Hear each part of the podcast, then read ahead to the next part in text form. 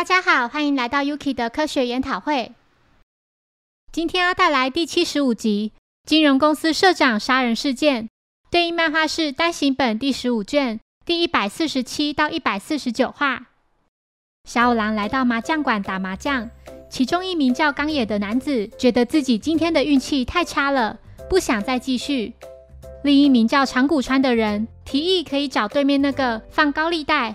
开设金融公司的社长前来打麻将，他致电邀约目前还在办公室里的社长肥田满红，时间是七点半的时候。社长兴奋地想立刻赴约，但想先算完剩下的钱，预计半小时内就会抵达。他请大家先找别人凑齐人数。柯南提议让他一起加入，此举却被突然出现的小兰制止。小兰斥责父亲。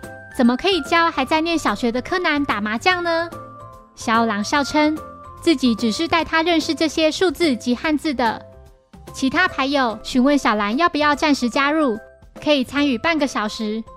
小兰轻蔑地回复说：“才不要呢！我绝对不玩这种灰暗又不健康的成人游戏。” A few moments later，糊了！小兰兴奋地说：“你们看。”这次全部都是字呢，好漂亮啊！大三元四暗刻字一色，其他人简直不敢相信自己的眼睛，怎么会胡这种牌呢？小兰笑着对柯南说：“我又赢了呢。”柯南心想：这女人真厉害。时间已经过去半小时，社长至今还未现身。他位在对面办公室的灯仍是开着的。长谷川再次打了通电话。并向其他人提到，刚才在电话中，社长听起来似乎有些着急。小五郎提议到现场去看看。几人来到肥田公司后，在门口遇到肥田公司的职员南泽上善。他表示自己忘记把手机带走，才又回来公司。南泽拿出钥匙打开公司的门，他猜测社长应该还留在社长室里，还提到社长室里有个金库，除了社长之外。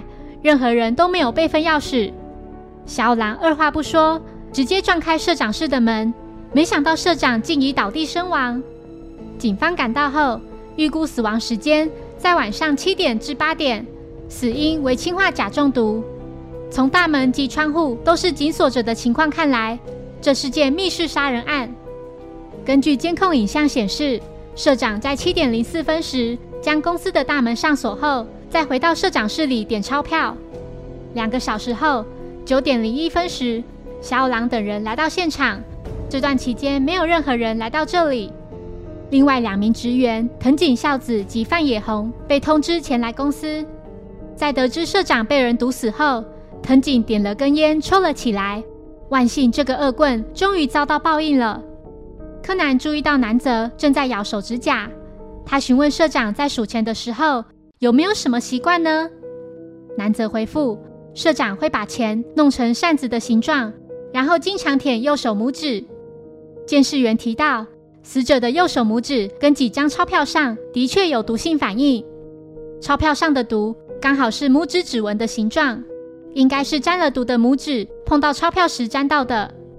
木木注意到，案发现场有个咖啡杯，藤井表示那是自己在今天下班前端给社长的。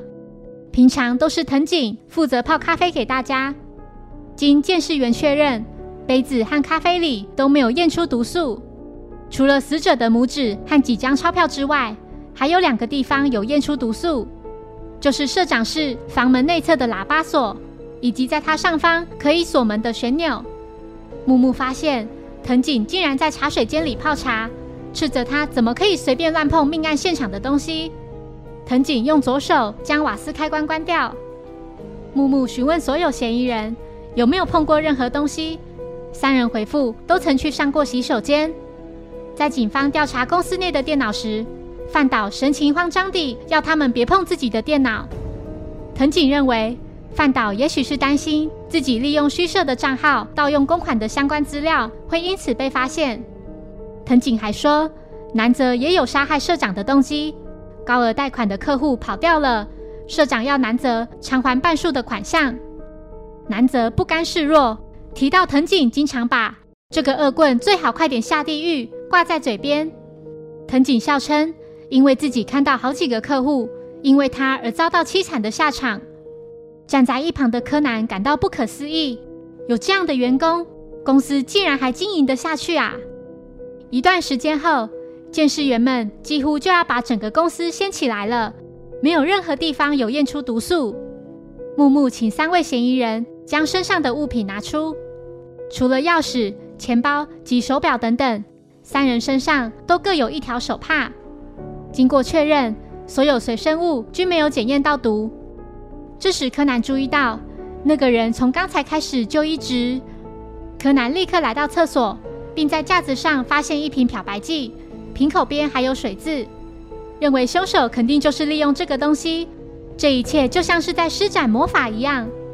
柯南麻醉小五郎，并用变声器调为他的声音说：“只要有碘酒，就可以知道凶手是谁了。”凶手先是让社长从社长室走出去一次，碰触某个涂了毒药的东西后，再回到社长室，并把门锁上。只要利用某样东西，不管是谁，都会按照凶手的计划行动，且一定会让右手拇指碰触到它。在场所有人马上就会听到那声恶魔的呼唤。很快地，众人听到茶水间的水壶烧开了所发出的声音。木木赶来关火时，这才明白，原来凶手就是在这个控制瓦斯的把手上涂毒。小五郎说：“一般市面上的瓦斯开关都是给惯用右手的人使用的。只要在这个瓦斯开关涂上毒的话，社长的拇指一定会碰触到毒物。”最好的证据就是社长室的门内侧把手上有沾到毒，可是外侧却没有。可想而知，社长把门打开，匆匆忙忙地跑出去关火后，再回来把门锁上。案发后，唯一接近瓦斯炉的人只有藤井。凶手在下班前用富有警笛声的茶壶煮开水，并在瓦斯的开关上涂毒，把炉火调整到社长数钱数到一半时。水就会煮滚的大小。本来凶手是打算明天早上再把毒擦掉的，没想到尸体却提前被发现，就连警察也来到现场。因为担心开关上的毒会被发现，所以找机会进到茶水间，然后靠近瓦斯炉，用手帕擦掉毒药，假装自己在泡茶。只要把碘酒滴在凶手的手帕上，就会真相大白了。在木木将碘酒滴到手帕上后。碘酒的颜色竟然立刻就消失了。小五郎说：“颜色会消失，是因为凶手的手帕上沾有硫代硫酸钠，这是医生经常用来去除消毒液体颜色的漂白剂，也是在这次被凶手用来使氰化物失去毒性的解毒剂。”这边补充：硫代硫酸钠又名次亚硫酸钠、大苏打或海波，可用于金矿开采水处理、分析化学以及药物等。硫代硫酸钠的医药用途包含治疗氰化物中毒和花斑癣。它在世界卫生组织基本药物标准清单中是医疗系统所需的最安全、最有效的药物。回到故事，洗手间的架子上就有一瓶掺有硫代硫酸钠的漂白剂。凶手应该是在赶到这里之后，就马上跑进洗手间，把漂白剂沾在手帕上。硫代硫酸钠无色无味。粘在手帕上，看起来就像沾到水一样。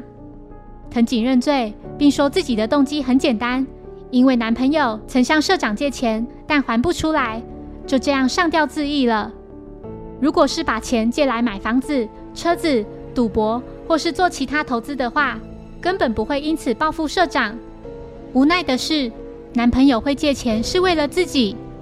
藤井说：“从以前开始，我的心脏就不太好。”大学毕业后，一直到三年前都在住院。父母早逝，这些年来都是他在照顾自己。等到我终于康复出院后，前去他的公寓时，却看到他已吊死在天花板上，脚边留有肥田公司的借据。为了报仇，才进了这间公司，并找机会下手。不过，毛利侦探是怎么知道凶手就是我呢？小兰回复：因为你的左手一直插在外套口袋里。只有在转动瓦斯开关时才有使用左手。之所以把左手放口袋，是为了预防残留的毒沾到其他地方。三天后，小五郎带着柯南来电玩店打麻将。小五郎认为现在应该要打出西风，柯南却觉得应该要打一条才对。此时，小兰突然出现在两人身后。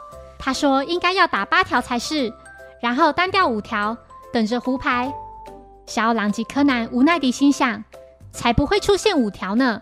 你干脆自己刻一个好了。” A few moments later，自摸。小兰兴高采烈地说：“单调自摸，混一色，四花，哇！”站在一旁的店员心想：“到底是谁教小兰打麻将的？”谢谢收听。如果喜欢本节目，欢迎小额赞助给我支持，谢谢。那我们下一集再见，拜拜。